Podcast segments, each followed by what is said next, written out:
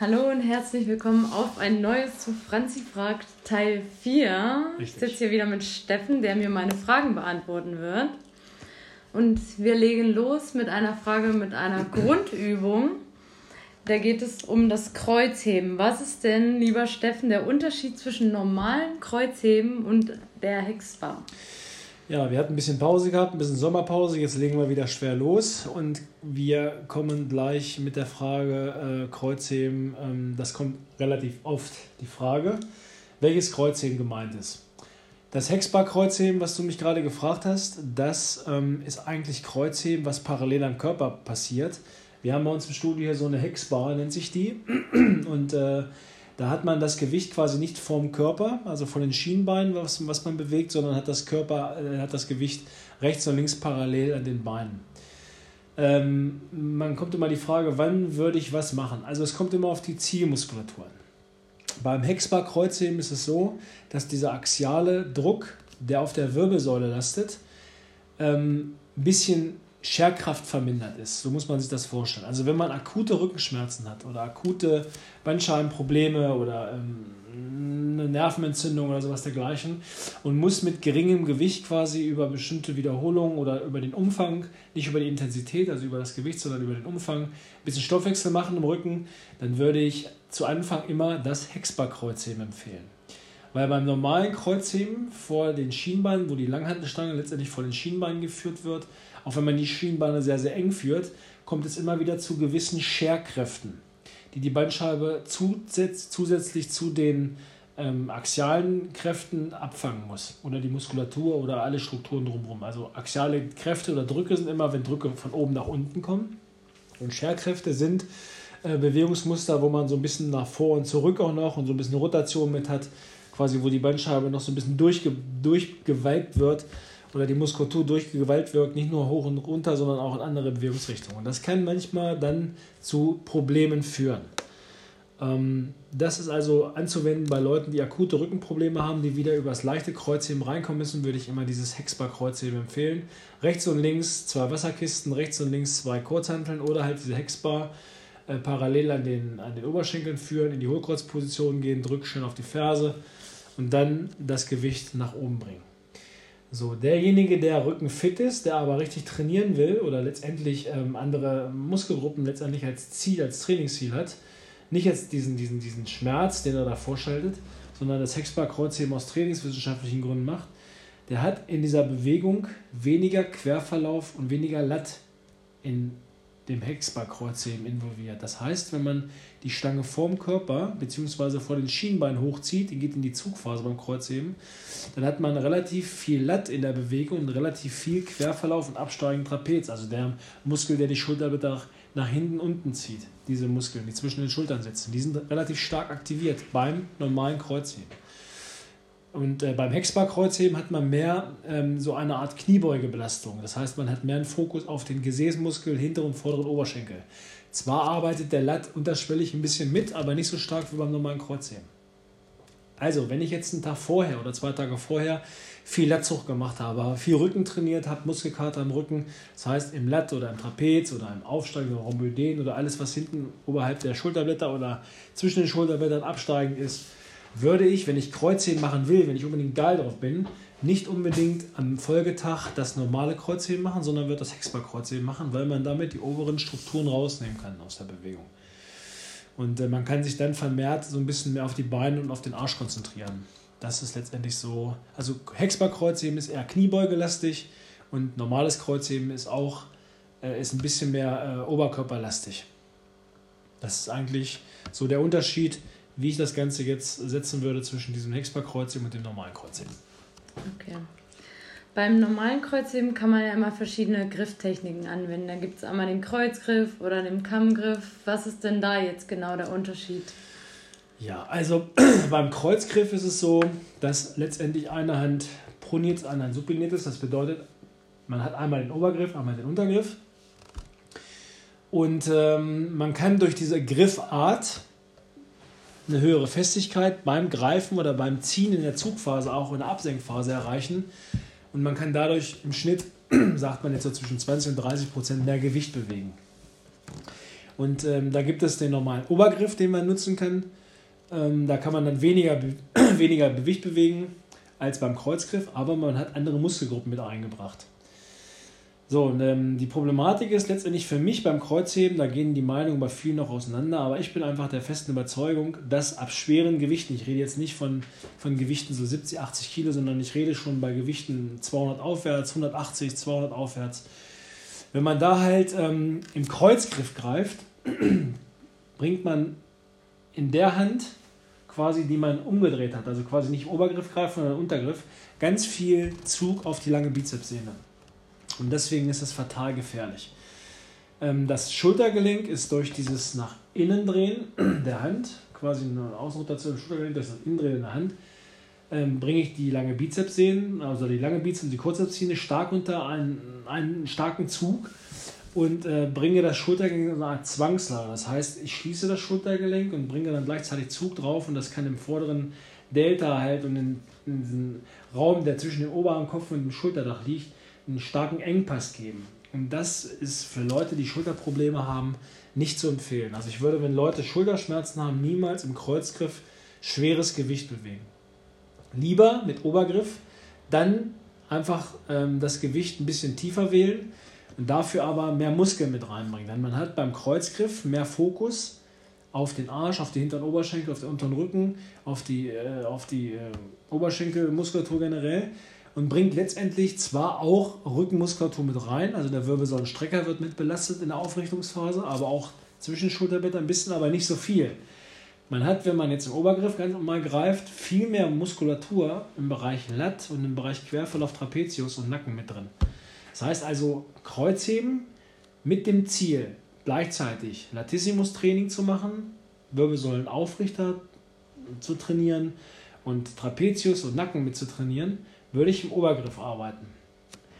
Und letztendlich ist das schulterschonender, weil diese Rotation, dieses, dieser, dieser lange Zug auf der Bizepssehne dadurch nicht gewährleistet ist. Man hat zwar einen Zug auf der Bizepssehne auch im Obergriff, aber durch dieses Verschränken, durch diese 180-Grad-Drehung im Handgelenk, habe ich halt noch einen immenseren Spannungs- und einen menschlichen Zugmechanismus auf den Bizepssehnen.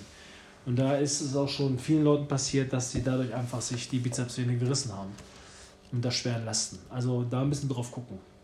Obergriff bringt einfach ein bisschen mehr Muskulatur mit rein in die Bewegung. Man kann mehr Lasten bewegen, wenn es um die, um die reine Last geht. Wenn man jetzt sagt, man, was ist mein Topsatz, dann macht man es im Kreuzgriff oder man nimmt einfach Zughilfen. Wohingegen die Zughilfen auch wieder Muskulatur oben rausnehmen. Also wenn man einen starken Griff hat an der Langhantelstange, die Leute sagen immer, ab 100 Kilo gibt mir die Hand auf und so weiter. Ja, ist egal, man muss einfach die Griffkraft da ein bisschen verbessern.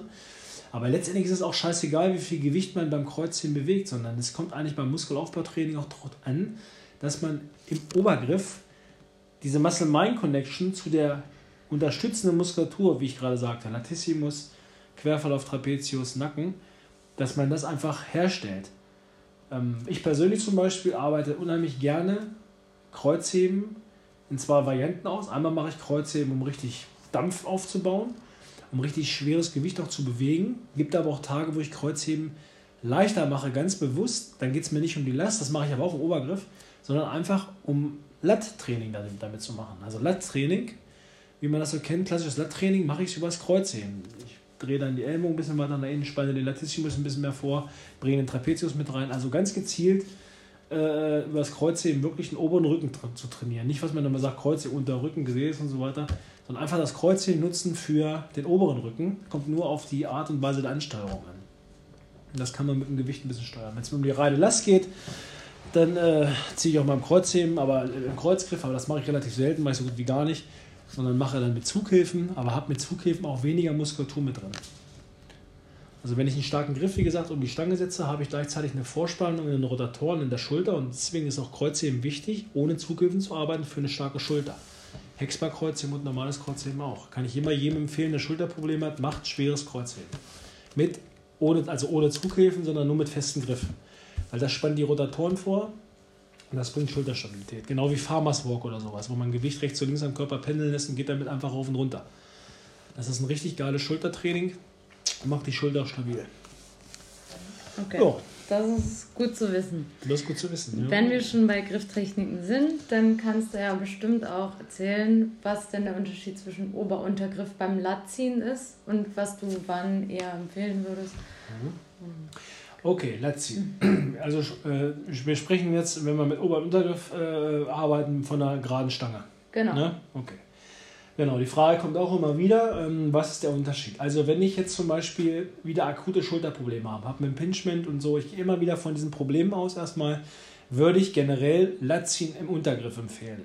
Das heißt, durch dieses nach innen drehen der Hand, wo ich die Handflächen angucken, gucke ich, fasse ich die Stange an, greife nicht zu breit, sondern greife etwas schulterbreit und ziehe dann das Gewicht nach unten, öffne ich durch dieses nach innen drehen der Hand quasi den Raum im, äh, zwischen dem Oberarmkopf und dem Schulterdach. Also mache ich da schon wieder arbeite ich da gegen Zwangslagen. Ne? Also es ist eine quasi eine natürliche Bewegungsform. Da gibt es keine Verschränkung im, im, im, Schultergelenk oder es gibt ja auch keine Verdrehungen in, in, in der Bizepssehne oder in dem Bizeps selber oder in den Strukturen drumherum, im Schultergelenk und Oberarmmuskulatur, egal wo. Es ist einfach eine ganz natürliche Bewegung, wo ich einfach was ranziehe. Das ist ohne große negative Spannungszustände. Ein fitter Muskel, ein, fitter, ein fittes Schultergelenk kann das natürlich alles ab. Aber wenn ich Probleme habe, würde ich vermehrt immer im Untergriff Latziehen machen. Erstmal, wie gesagt, um diesen Raum zu öffnen im, im Schultergelenk, um dann Zwangslagen rauszunehmen und einfach nur die Ziehmuskulatur zu beüben, die halt auch wichtig ist. Ich kann beim Untergriff, wenn ich reinziehe, viel tiefer ziehen. Das heißt, ich habe zwei Möglichkeiten. Ich habe einmal die Möglichkeit, den unteren Latt mehr anzusteuern. Das bedeutet, wenn ich unterhalb der Brustwarzen die Stange wähle, dass ich quasi von oben den Untergriff ziehe, ziehe runter und gehe unterhalb der Brustwarzen quasi schon oberhalb des Bauchnabels, ziehe relativ tief umso tiefer komme ich in den Latt. Und umso weiter, umso weiter äh, kann ich quasi die Ellbogen nach hinten durchziehen. Also ich kann mit, komme mit Untergriff mehr in die Rückentiefe. Wenn ich jetzt quasi mit Untergriff mehr oberhalb zum Brustkasten ziehe, also oberhalb der Brustwarzen, quasi Mitte Brust, erreiche ich den Trapezius, mehr oben die oberen Strukturen vom Blatt. Wenn ich jetzt mit Obergriff ziehe, habe ich meistens den Lat zwar mit drin, aber komme nicht so in die, in die richtige Tiefe. Es steuert zwar den Muskel auch gut an, aber man kann mit Untergriff letztendlich facettenreicher trainieren. Wohingegen ich das selber persönlich, ich ziehe halt sehr gerne, mache sehr gerne auch schweres Latziehen, auch mit Obergriff. Und ähm, das ist äh, eine geile Übung, äh, finde ich viel geiler. Also ich kann es besser als Klimmzüge, allein von der, von der, von der ähm, von der Anatomie einfach her. Es liegt mir das viel besser, auch im Obergriff richtig schwer zu ziehen, als im Obergriff Klimmzüge zu machen. Mit Untergriff Klimmzüge bin ich äh, richtig stark und das ist auch mit, mit, ähm, mit dem Latziehen genauso. Also Latziehen ist für mich eine coole Übung. Ich mache beide Varianten, einmal Obergriff, einmal Untergriff, aber je nachdem, was ich vorhabe. Und je nachdem, wie schulterfit ich an dem jeweiligen Tag bin. Das ist so der Unterschied. Also Anfänger, den würde ich das letztendlich so empfehlen, erstmal mit Untergriff zu arbeiten, dass man so ein bisschen Muscle-Mind-Connection kriegt und dann mit Obergriff zu ziehen und dann vom Trainer richtig erklären zu lassen, wie ich die Ellbogen zu stellen habe. Weil Latziehen ist nämlich eine schwere Übung, um den Latte zu treffen. Die meisten treffen nur einen Trapez. Ja. Okay. Dann gehen wir weiter zum Rudern. Da gibt es ja auch unterschiedliche Variationen. Man kann zur Brust ziehen oder zum Bauch. Was ist denn da jetzt der Unterschied? Sitzen, Rudern meinst du jetzt? Im Sitzen, okay. genau. Ja, so manche Oldschool-Studios, also manche Studios, die so ein bisschen äh, noch coole Geräte haben, sage ich mal so, haben ja ähm, so Rudermaschinen oder Ruderzüge, Kabelzüge, wo ich mich hinsetze, wo ich ähm, quasi sitzende Rudern machen kann am Kabelzug. Das ist eigentlich eine richtig schöne, ideale, geile Übung mit verschiedenen Griffvarianten. Wir nehmen jetzt einfach mal den V-Griff. Ich kann jetzt beim Rudern äh, äh, richtig schön steuern, je tiefer ich gehe quasi, wenn ich quasi den V-Griff wähle und gehe nach vorne, mache die Zugbewegung und ziehe parallel über die Oberschenkel quasi überhalb des Schritts. So, also wo mein Becken ist, wo das ist dann die Unterkante von dem Griff und ziehe richtig rein, dann treffe ich richtig schön die unteren Lat die unteren Lattstrukturen. Und je höher ich beim vorgebeugten Rudern sitze oder ziehe, also je weiter ich zu den, zu den, zu den Brustwarzen oder zur Brust ziehe, umso höher treffe ich letztendlich auch den Trapez. Deswegen ist es eine gute Kombination, wenn man mal sagt, so heute mache ich jetzt mal sitzende Rudern, aber was habe ich als Ziel? Ähm, ich mache fünf Wiederholungen oder sieben Wiederholungen beispielsweise relativ tief und ziehe danach nochmal vier bis fünf Wiederholungen relativ hoch hinterher. Dann habe ich quasi alles abgedeckt. Also man kann mit diesen Variationen tief und hoch, genau wie beim Latzchen auch, unterschiedliche Strukturen, unterschiedliche Areale im Rücken treffen. Und das muss man lernen. Das muss man spüren. Am besten hinten reinziehen, Ellbogen schön am Körper vorbei. In der Kontraktion hinten die Spannung ein bisschen halten, die Schulterblätter schön zusammenführen und gucken, welche Muskulatur arbeitet. Und dann muss man da so ein bisschen so ein Gefühl für aufkommen. Das sind so die Sitzen-Rudern-Geschichten. Okay. Jetzt kommen wir von den ganzen Grifftechniken und Variationen einmal weg zu einem ganz anderen Thema, was immer wieder häufig auftritt, nämlich Probleme mit Krämpfen. Immer wieder auftretende tretende Krämpfe. Was kann man denn da machen? Ähm, bei Krämpfen ist es so, okay, der Arzt oder der Leumund sagt, ihr müsst Magnesium nehmen. Gut. Ähm, es gibt verschiedene Arten von Magnesium. Es gibt einmal dieses äh, bioverfügbare, gut bioverfügbare Magnesium, das ist das Magnesiumcitrat. Dann gibt es dieses alltägliche Magnesium, was man überall kaufen kann, was billig ist. Das ist nicht das Citrat, das relativ schlecht bioverfügbar ist. Es gibt jetzt Studien darüber, wo man mit äh, Sportlern, die drei bis viermal die Woche, einmal die Woche richtig Vollbrett schwitzen, also sich richtig körperlich belasten, Muskeltraining machen, Krafttraining machen, laufen, ähm, 800 und 1000 Milligramm Magnesium am Tag, zweimal am Tag, morgens 500, abends 500, ähm, ist wichtig. Und es kommt es auch auf die Kombination an. Also als richtiger guter Sportler, der viel schwitzt und viel Mineralstoffe durch den Schweiß und durch Regeneration verliert, sollte auch eine Kombination nehmen zwischen Magnesiumcitrat und weniger gut verfügbarem Magnesium. Weil wenn ein Körper ein Produkt, das ist jetzt neu, ein Körper ein Produkt ähm, relativ gut bioverfügbar aufnimmt, dann kann er es auch relativ schnell wieder ausscheiden. Das bedeutet, wenn man ein relativ gut bioverfügbares Produkt hat, der Körper verstoffwechselt relativ schnell, scheidet es relativ schnell wieder aus, hat man letztendlich kein Depot. Und bei einer Kombination zwischen Magnesiumcitrat und anderen Magnesium äh, ist es die Form, dass man einfach eine längere Verweildauer hat, dass der Körper äh, quasi eine längere Zeitspanne braucht, um dieses Magnesium zu verstoffwechseln. Deswegen bietet dieses Magnesiumdepot mehr Depot, also mehr wie so ein Zeitdepot, quasi wie so ein Retard, wie so eine Tablette, die man quasi zeitversetzt im Körper, die, wo die Wirkstoffe freigesetzt werden. Das ist, gibt Studien darüber, eine gute Studie, die das Ganze jetzt wieder belegt hat, dass die Kombination aus verschiedenen Arten von Magnesium hochdosiert zwischen 800 und 1000 Milligramm beim Sportler, der drei bis viermal die Woche richtig Sport macht, auf jeden Fall indiziert ist.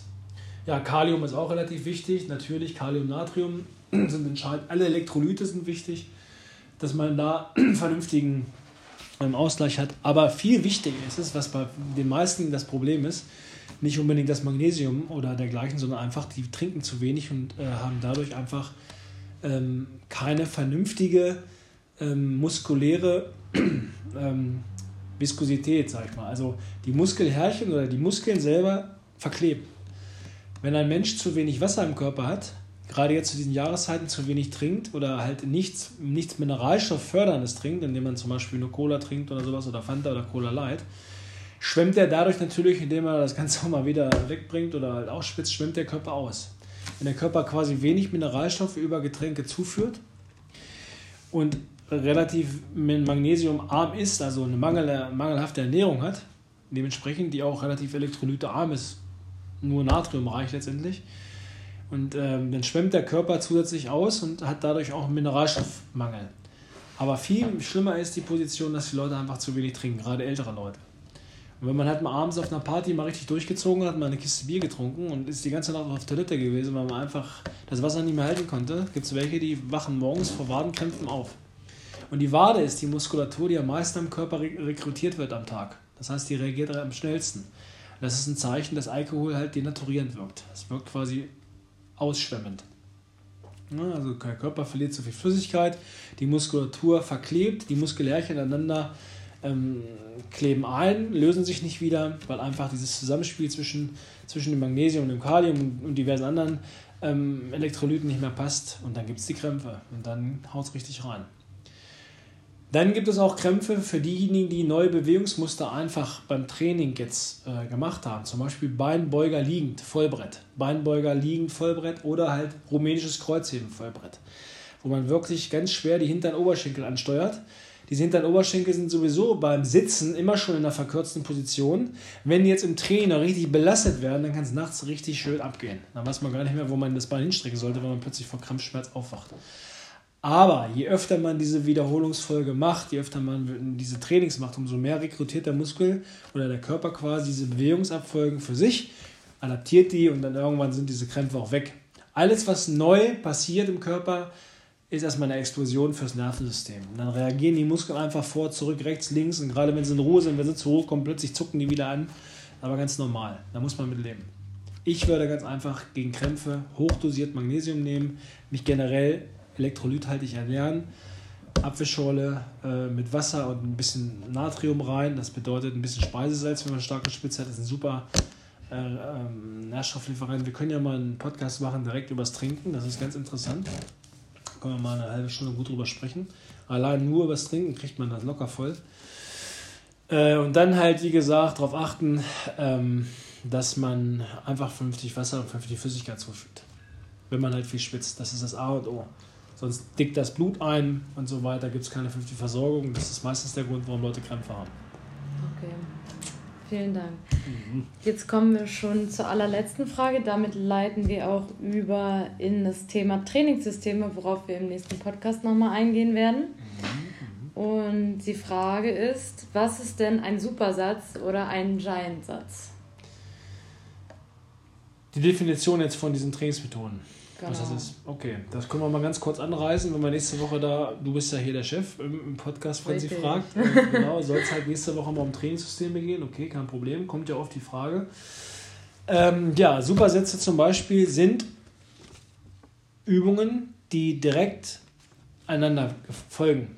Das bedeutet, ohne die klassische Satzpause von zwei bis drei erholenden Minuten sondern das bedeutet, man macht jetzt zwei bis drei Übungen direkt hintereinander mit einer ähm, Pausenzeit von bis fünf bis sieben Sekunden, indem man von Gerät zu Gerät geht. Und da gibt es einmal den antagonistischen und synergistischen Supersatz. Der antagonistische bedeutet, wo ich quasi ein Drucktraining mit einem Zugtraining kombiniere. Das heißt ganz klassisch Liegestütze, Latziehen, Bankdrücken, Latziehen, direkt aneinanderfolge. Oder ich mache ein synergistisches Training, wo ich zwei artfremde, artverwandte Muskelgruppen gleichzeitig beübe. Da gibt es einmal das Latziehen und das vorgebeugte Rudern zum Beispiel. Dann gibt es den Giant Satz. Der Giant Satz, ähm, das ist eine Methode, die richtig brutal ist. Das bedeutet, da kann man sogar Übungen machen, wo man bis zu zehn Übungen aneinander reiht, ohne Pause. Das heißt, man baut sich einen Circle auf und zimmert diese Übungen direkt hintereinander durch. Das ist natürlich ein heftiges, ähm, eine heftige Belastung für das zentrale Nervensystem und eine heftige Belastung für das Herz-Kreislauf-System. Also es ist nicht unfitten Leuten zu empfehlen, sondern dieses Training bedarf einer stabilen kardiovaskulären Versorgung. Hast halt ein gutes Herz und äh, einen guten Stoffwechsel und auch eine gute Regeneration, weil diese Giant-Sätze bzw. Supersätze, wo ich ein absoluter Fan von bin, das auch immer wieder bei, in meine Trainings einbaue, auch e-, etwas länger äh, brauchen in der Regeneration, weil einfach die Belastung auf dem zentralen Nervensystem und auf den passiven und aktiven Strukturen so hoch ist.